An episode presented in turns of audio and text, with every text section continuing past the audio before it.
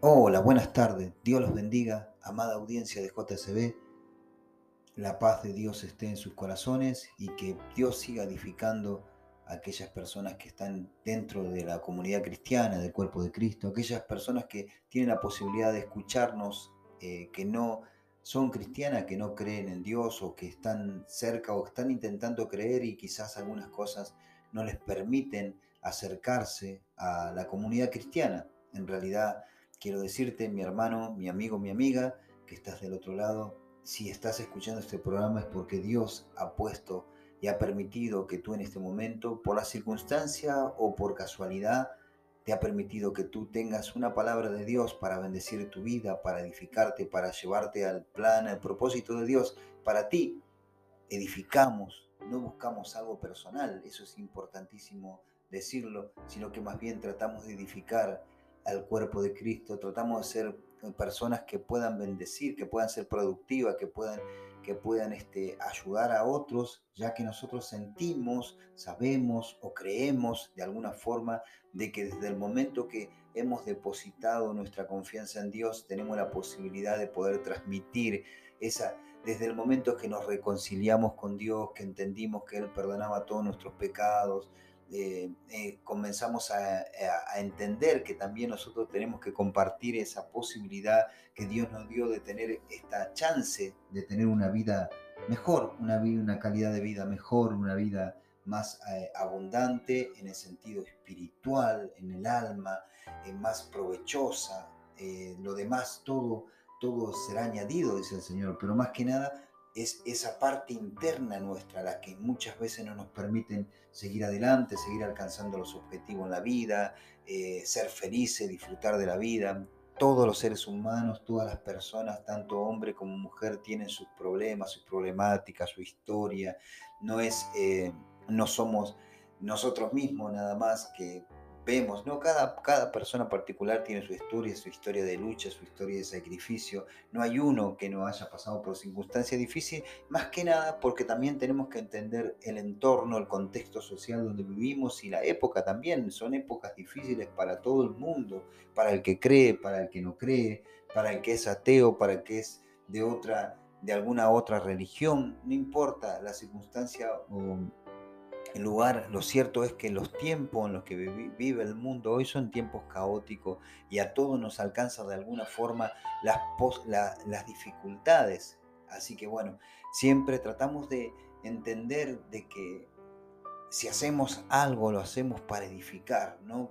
Tratamos de edificar. Si hablamos una palabra, lo hacemos para edificar. Es muy importante eso. Es muy importante entender que todo lo que hagamos de hecho de palabra sea para poder edificar, sea para poder bendecir, sea para poder ayudar.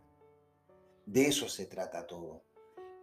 Y a veces, si no somos conscientes de eso, a veces pareciera que las intenciones o los intereses que cada uno busca son intereses propios o que buscan otro tipo de intereses. No, en realidad lo que buscamos es poder ayudar, poder bendecir, poder edificar. Así que mi hermano, mi hermana, mi amigo, mi amiga que estás del otro lado, si te quedas un segundo escuchando, hoy te voy a compartir la palabra de Dios y voy a hablar en el pasaje de, Lucas, del Evangelio de, de, San Lucas, en el capítulo 10, versículos 25, en la versión de Reina Valera, la que me parece más cómodo para mí, pero en realidad hay otras versiones más fáciles de leer, más, más fácil de, de, interpretar porque son más actualizadas, ¿no? Pero bueno, uno a veces se queda por la costumbre, por la, por la, eh, porque ha leído siempre la misma versión, entonces a veces se queda con esa versión porque la tiene más, más, más práctica, pero en realidad lo que quiere decir la palabra de Dios en, en una versión u otra siempre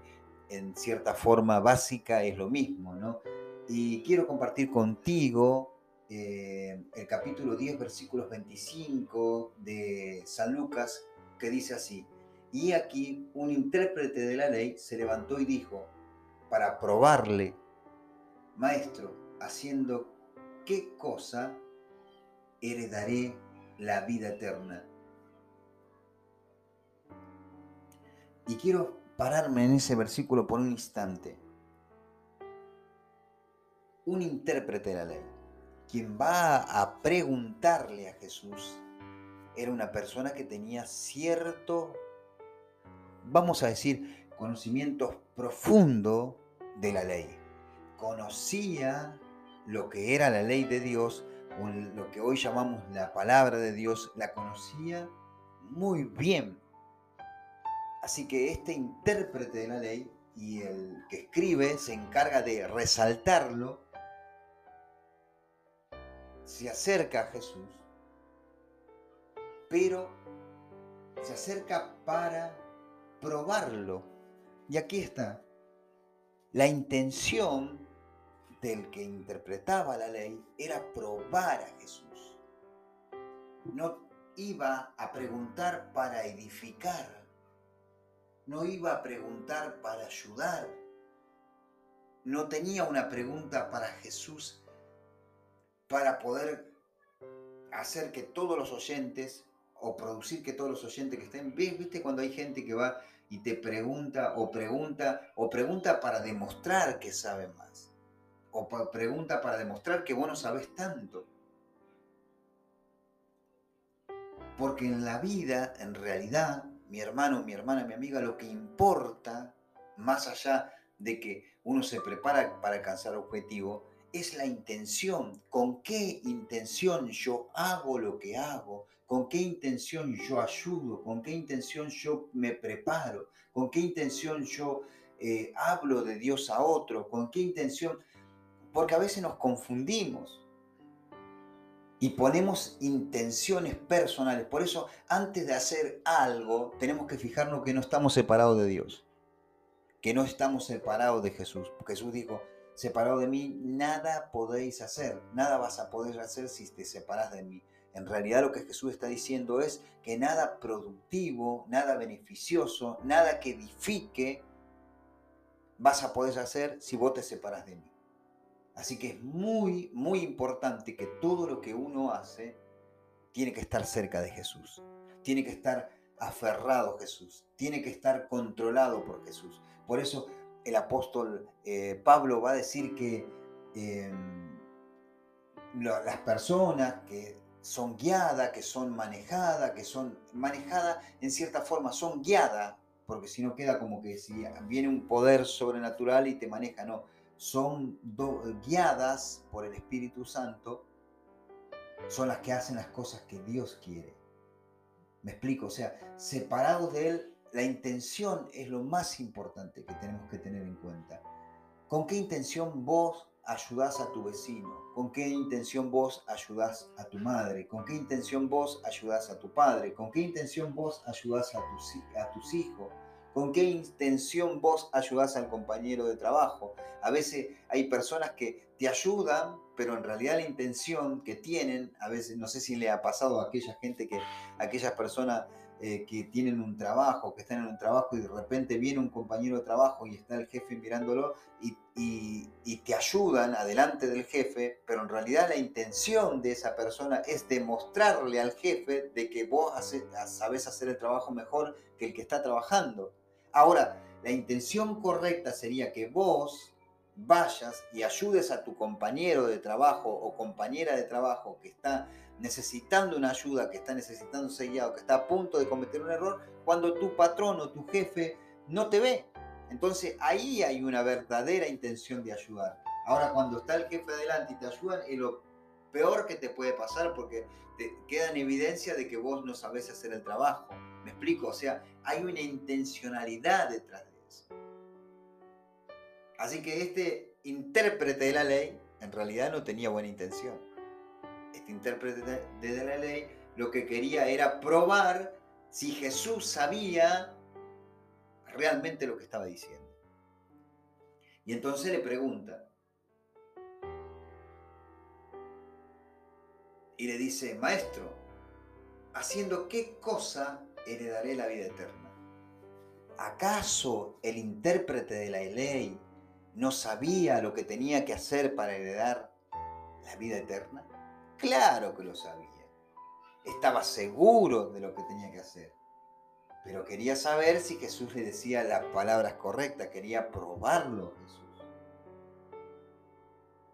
Entonces Jesús le dijo, ¿qué está escrito en la ley? Porque Jesús conociendo su corazón, su pensamiento, pues si hay una cosa que Dios conoce, es nuestro corazón, nuestro pensamiento, lo que sabemos, lo que no sabemos. Y le pregunta, ¿qué está escrito en la ley?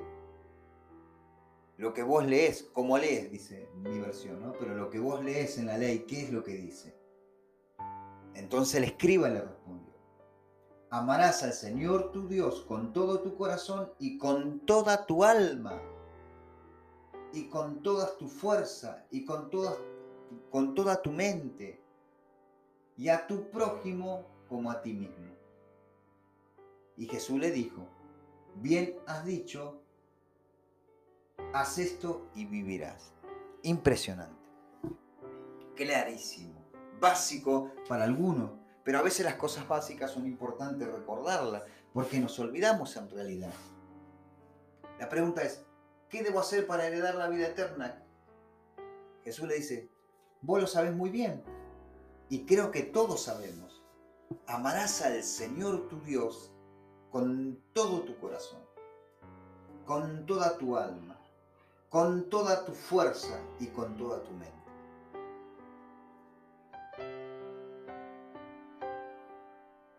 Si hay una cosa, se resuelven montones de cosas en la vida. Se descubren curas para las enfermedades, algunas son más difíciles, algunas tardan más tiempo. Las enfermedades que antes no tenían cura, hoy la tienen. Hay algunas que todavía no tienen cura, pero se resuelven todo. Lo único que no se puede resolver es que es la muerte.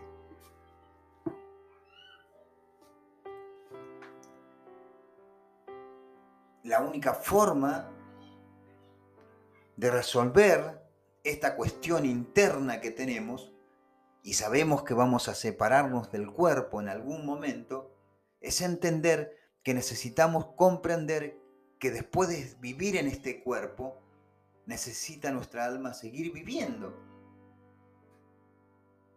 Y como el intérprete de la ley sabía que había una vida eterna, le hace esa pregunta a Jesús. Y Jesús le dice lo que ya dijimos. Amarás a Dios con todo tu corazón y con toda tu alma. Si tu pregunta es, si quieres sacarte la preocupación, si hoy en día estás en alguna circunstancia, quizás en un hospital, en una clínica, en una cárcel, si te han detectado alguna situación, una enfermedad terminal, que sabes que te quedan pocos días de vida, meses, años, en el fondo todos sabemos que tenemos que atravesar por esa circunstancia. Y te pregunta, ¿qué debo hacer para estar con Dios, para vivir para siempre con Dios? La respuesta es, comienza a amar a Dios con todo tu corazón, con el centro de todo lo que tienes.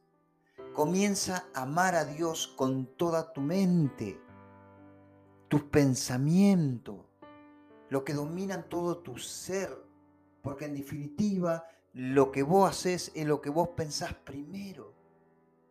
Y en ese pensamiento comienza a amar a Dios, a pensar en Dios, comienza a creer que Dios es el creador del cielo y de la tierra. Y más allá de todo esto, simplemente comienza a analizar e investigar desde el lugar donde tú te encuentras. Y si aún eres ateo, comienza a mirar las maravillosas cosas que Dios ha creado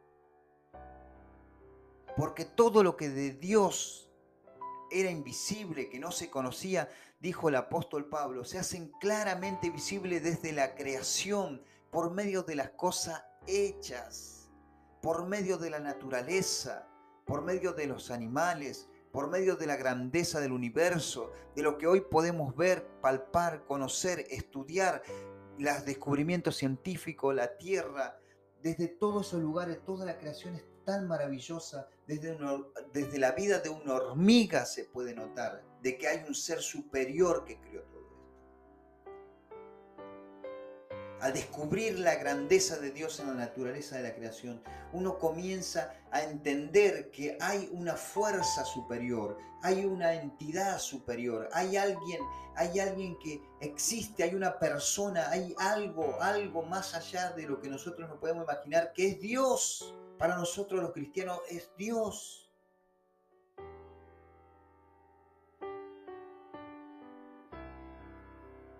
Y comience amar a Dios. Amar a Dios.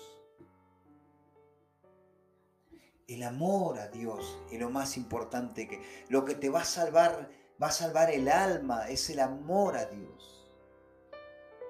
Amarás al Señor tu Dios con todo tu corazón, con toda tu mente, con toda tu fuerza, con toda tu alma, con tu fuerza, con las fuerzas que tenés, si eres joven, si eres, si eres anciano, no importa la fuerza que tenés, comienza a entregársela a Dios para amar a Dios. Tu intención debe ser enamorarte, amar a Dios, con tus acciones, con tu forma de pensar, con tu fuerza, con todo lo que hace. La intención principal es amar a Dios.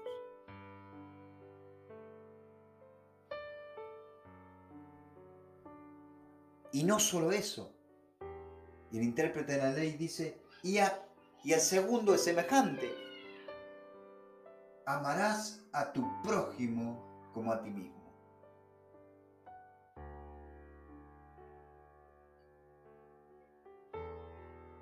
Pero como este intérprete de la ley se quería justificar, dice y dijo, ¿y quién es mi prójimo? Entonces Jesús comienza a contarle y decirle, pero Respondiendo Jesús dijo, un hombre descendía de Jerusalén a Jericó y cayó en manos de ladrones, los cuales le despojaron e hiriéndolo se fueron, dejándolo medio muerto. Aconteció que descendió un sacerdote por aquel camino y viéndole pasó de largo.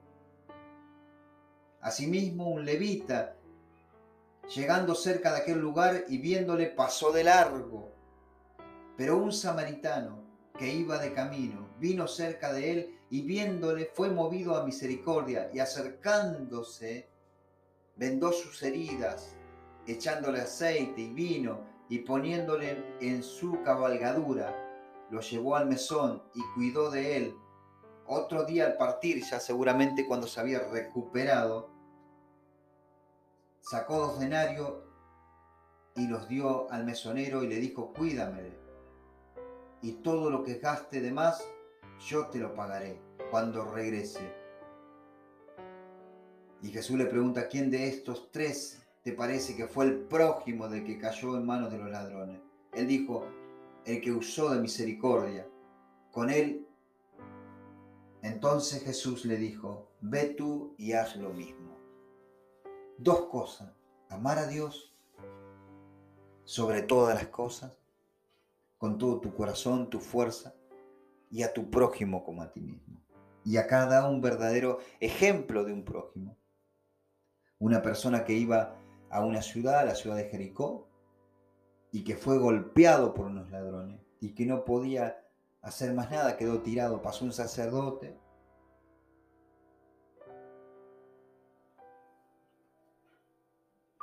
Y un levita, pero ninguno de los dos que eran conocedores de la ley y que eran sirvientes de Dios y que se consideraban a sí mismos siervos de Dios, vieron al, samaritano que estaba tirado, al hombre que estaba tirado, perdón, el samaritano ayudó, al hombre que estaba tirado y lo dejaron, lo dejaron ahí, se fueron. En cambio, un samaritano lo que hizo fue ayudarlo. Ayudarlo porque no se podía ayudar a sí mismo, no se podía mover por sí solo.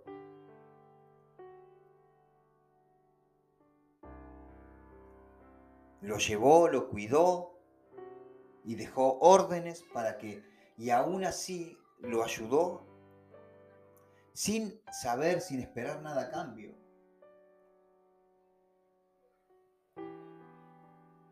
Y esto es importante, la intención la intención del buen samaritano, la intención de ayudar al que tenía una necesidad concreta, de, al que había sido eh, lastimado, al que no podía defenderse, al que no podía curarse solo, al que necesitaba una mano, al que estaba caído.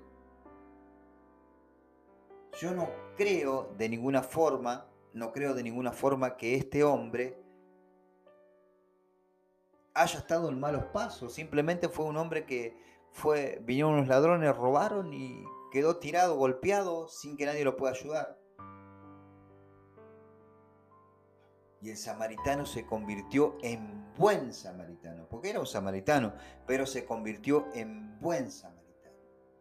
Así que mi hermano, mi hermana, mi amigo, mi amiga, primero amar a Dios, la intención sobre todas las cosas, de ayudar al otro, al prójimo, sin recibir nada a cambio, sin publicar que ayudaste a otro, sin avisar, sin hacer las cosas por interés de recibir algo a cambio, porque normalmente ayudamos a quienes nos van a...